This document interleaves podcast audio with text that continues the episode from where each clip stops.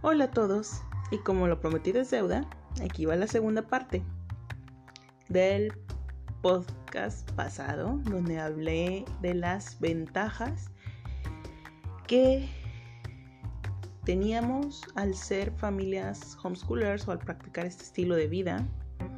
Y ahora vamos a ver las desventajas. La vez pasada aquí hice un poco de em, énfasis en solo seis y creo que esta vez me costó un poco más de tiempo em, encontrar.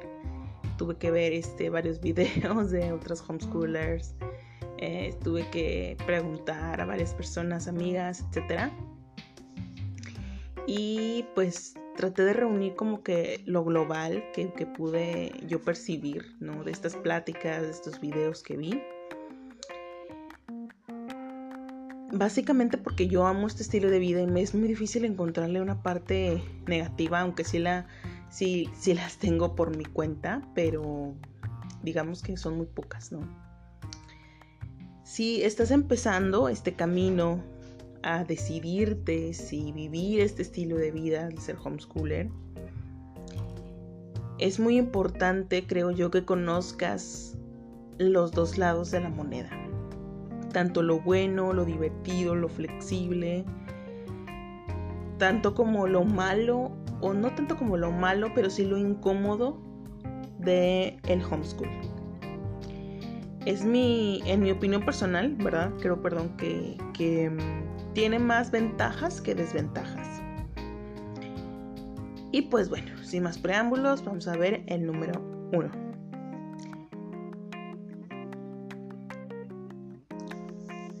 El número uno es no breaks, no hay descansos. No hay mucho quizás espacio o tiempo para nosotros.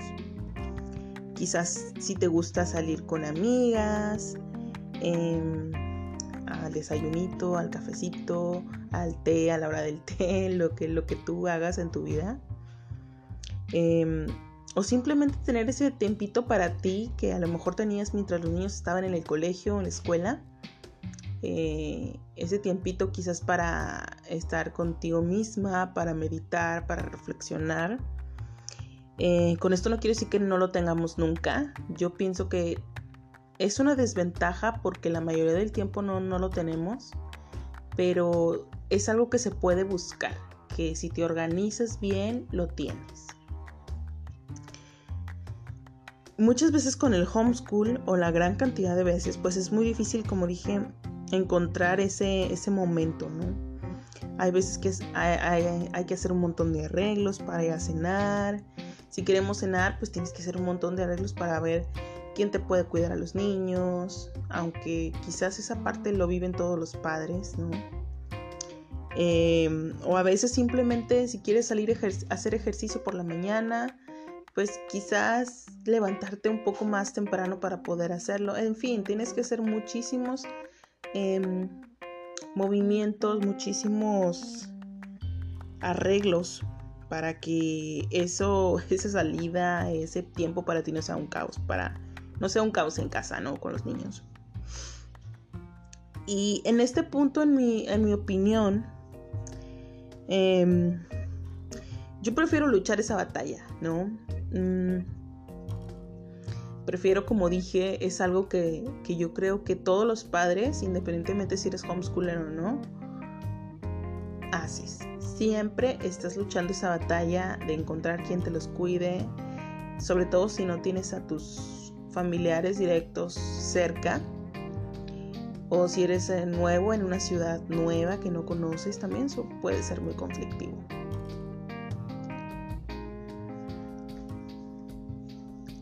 Porque este punto no es tan conflictivo porque en sí no es algo que afecte solamente a las familias homeschooler, es algo que creo que afecta a una gran cantidad de familias. Pero quizás para otras personas puede que sí lo sea conflictivo, ¿verdad? Dependiendo de tu rutina, ¿verdad? Pero esa es una gran desventaja, pienso yo también porque pues no hay mucho espacio para ti, casi todo el tiempo estamos enfocados en los niños Y el tiempo para nosotros, como padres, pareja, eh, a veces profesional, pues tenemos que buscarlo, ¿no? Tenemos que encontrar el momento. Y el número dos, tiempo para planificar y para organizar. Este punto puede ser un verdadero desafío. Muchas veces te puedes sentir abrumado con tantas cosas por no saber qué y cómo comenzar, ¿no? A enseñar a tus hijos, a planificar tus horarios, cosas que te pueden ayudar con esto, ¿verdad? Hay muchas herramientas. Creo que este punto vale la pena desglosarlo en otro, en otro episodio, pero tranquilas o tranquilos. Hay muchas maneras de hacerlo, ¿verdad? Hay muchas maneras de que esto sea más llevadero. Encontrar, yo creo que lo, la base de todo, para no caer en este caos del, de, de planificar y organizar, es encontrar algo simple y diseñado para ti, para que puedas empezar y así ves qué es lo que a tu familia te funciona, ¿no? No, quizás no vas a empezar a ver, eh, no sé, 8 o 10 materias como en la escuela, pero sí puedes encontrar algo más simple y empezar por ahí. Empezar siempre de menos a más. El número 3 es el estrés y la presión. Este punto creo que sí es un verdadero caos. Em, a veces o muchas veces tenemos esta presión social que puede o nos puede provocar estrés, ansiedad, presión de la familia extendida o familia directa, amigos o a veces simplemente extraños que a veces creen que, que ellos son mejores educando a, a nuestros hijos. y a veces puede ser un dolor de cabeza. Eso sí lo acepto porque me ha pasado muchas veces. Tengo varios amigos que son maestros, ¿no? Y he platicado mucho con ellos y creo que lo en general lo que ellos han podido decirme es que lo difícil de ese estilo de vida o de esa alternativa a la educación, que es el homeschool, es que ellos como maestros, o sea, hablando de para ellos como docentes, ¿no? Es que se tienen que deshacer y ahora sí que hacer un, un borrón y cuenta nueva, digámoslo así, de lo que normalmente será la educación en un entorno escolar controlado, ¿no? Que obviamente no aplica cuando educas en casa. Para educar en casa no necesitamos ser expertos en la materia. Esto no es un impedimento, hay muchísimos ejemplos de niños exitosos educados en casa y sus padres no son precisamente psicólogos, maestros, pedagogos, ¿no? A veces nos presionamos al ver que otros niños saben conceptos que nuestros hijos quizás apenas están aprendiendo o que tal vez no dominan por completo. Hace unas semanas me pasó algo similar. Vi en mis redes sociales un video de la hija de una amiga, ¿no? Que estaba leyendo un cuento, ¿no? Ella compartió ese momento. Y pues esa pequeña es un poquito más chica que la mía, ¿no? Mi hija actualmente tiene 6 años.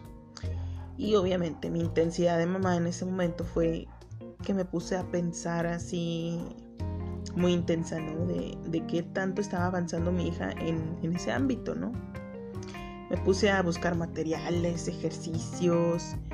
Em, hasta pensé eh, dentro de cierto modo si quizás sería, hubiera sido más fácil eh, inscribirla a la escuela para esta parte, ¿no? Para la idea de leer y escribir. Pero después de todo eso, en la noche, al pensar el asunto, al orar, al meditar, pensé o me vino a la mente, Caro, o sea yo, tú conoces a tu hija, ella está aprendiendo su ritmo, sin presiones, de manera relajada. Y ese sentimiento me sacó de todo mi estrés, me relajó todo el saco de cosas que traía en mi mente. Y dije, nadie mejor que yo que conozco a mi hija y sé cómo aprende y a qué ritmo y a velocidad quiere ella trabajar. Y creo que esto de la presión social es algo que a todas las familias nos afecta. Em, tanto si eres escolarizado como cuando no eres escolarizado, ¿no? Los niños escolarizados suelen lidiar con quién es mejor en cierta materia, em, en, competir por quién tiene mejor promedio, en quién es mejor en deportes. Em, y nosotros como homeschooler quizás en, en que nuestros hijos desarrollen otras habilidades que quizás los niños escolarizados eh, apenas están desarrollando y viceversa. Nosotros apenas estamos desarrollando algunas cosas que ellos ya dominan. Entonces, es una cuestión de tranquilizarnos, pensar y ver a nuestros hijos como ellos son felices, tranquilos por, por estar aprendiendo, por este gusto de aprender. Y el número cuatro es los costos. Este punto para muchas personas quizás el homeschool pueden verlo como costoso. Aunque hay miles de currículums o planes de estudio, recursos, incluso gratuitos, a veces puede ser intimidante el costo de algunos para el presupuesto familiar. Por lo que yo pensé en una solución, en varias, ¿no? Pero básicamente es primero revisar nuestro presupuesto familiar, ¿no? ¿Qué tanto puedo alcanzar? ¿Qué tanto necesito? Más bien, no necesito, ¿qué tanto quiero? Este, ¿Qué tanto puedo tomar del presupuesto familiar para esto? ¿no? Em, buscar algo que más se adapte a nosotros, como les decía siempre, de menos a más, o ahorrar un, buen tiempo. Eh, busquen recursos gratuitos. Hay muchísimas salidas, clases extra, gasolina. Todo es ponerlo en balance, ¿no? A lo que gastas, este sí, ponerlo, perdón, todo en balance, ¿no? Versus lo que gasto como homeschool, lo que gasto como en una escuela, ¿no? Eh, una amiga me decía, ah, precisamente de con las que platiqué, me decía, yo lo que hice realmente fue decir, a ver, ok, la mensualidad del colegio eh, que yo tenía a mi hijo es de tanto dinero, entonces ese dinero que yo gastaba en esa colegiatura es lo que voy a gastar en el homeschool. Dice, y realmente es que gasto mucho menos, ¿no? Porque realmente no estoy pagando que transporte, que X, ¿no? Eh, entonces, hagan un balance y, sean, esa idea me gustó mucho. Yo a mi hija nunca le tuve en, una escuela. Eh, siempre hemos sido homeschooler, pues digamos que de decisión desde siempre, oficialmente desde que ella tiene como tres años.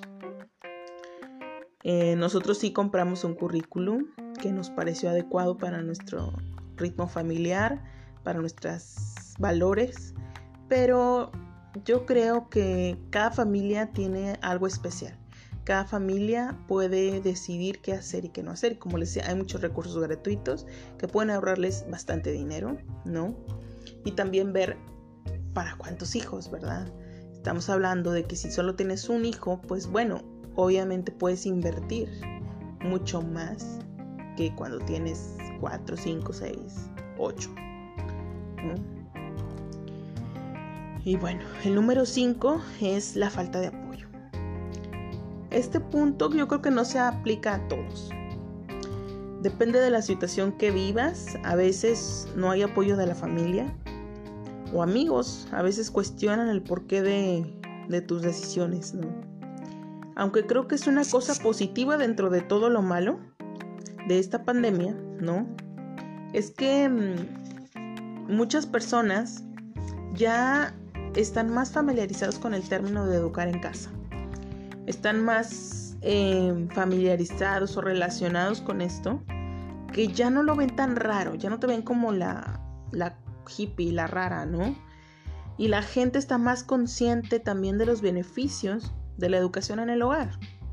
Siento que hay más respeto hacia las familias que educamos en casa.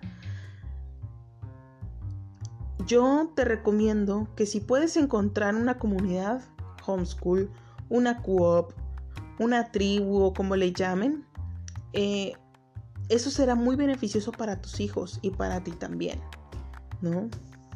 Em, porque eso puede ayudarte a sentirte eh, apoyada, a sentirte animada en tus momentos, en tus momentos de debilidad, en que quieres tirar la toalla.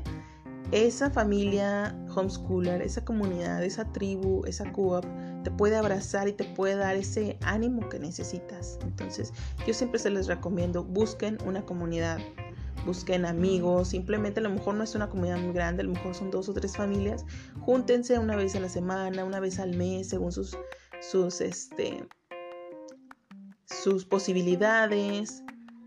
Háganse un grupito de WhatsApp para poder platicar, para hacerse tips, para este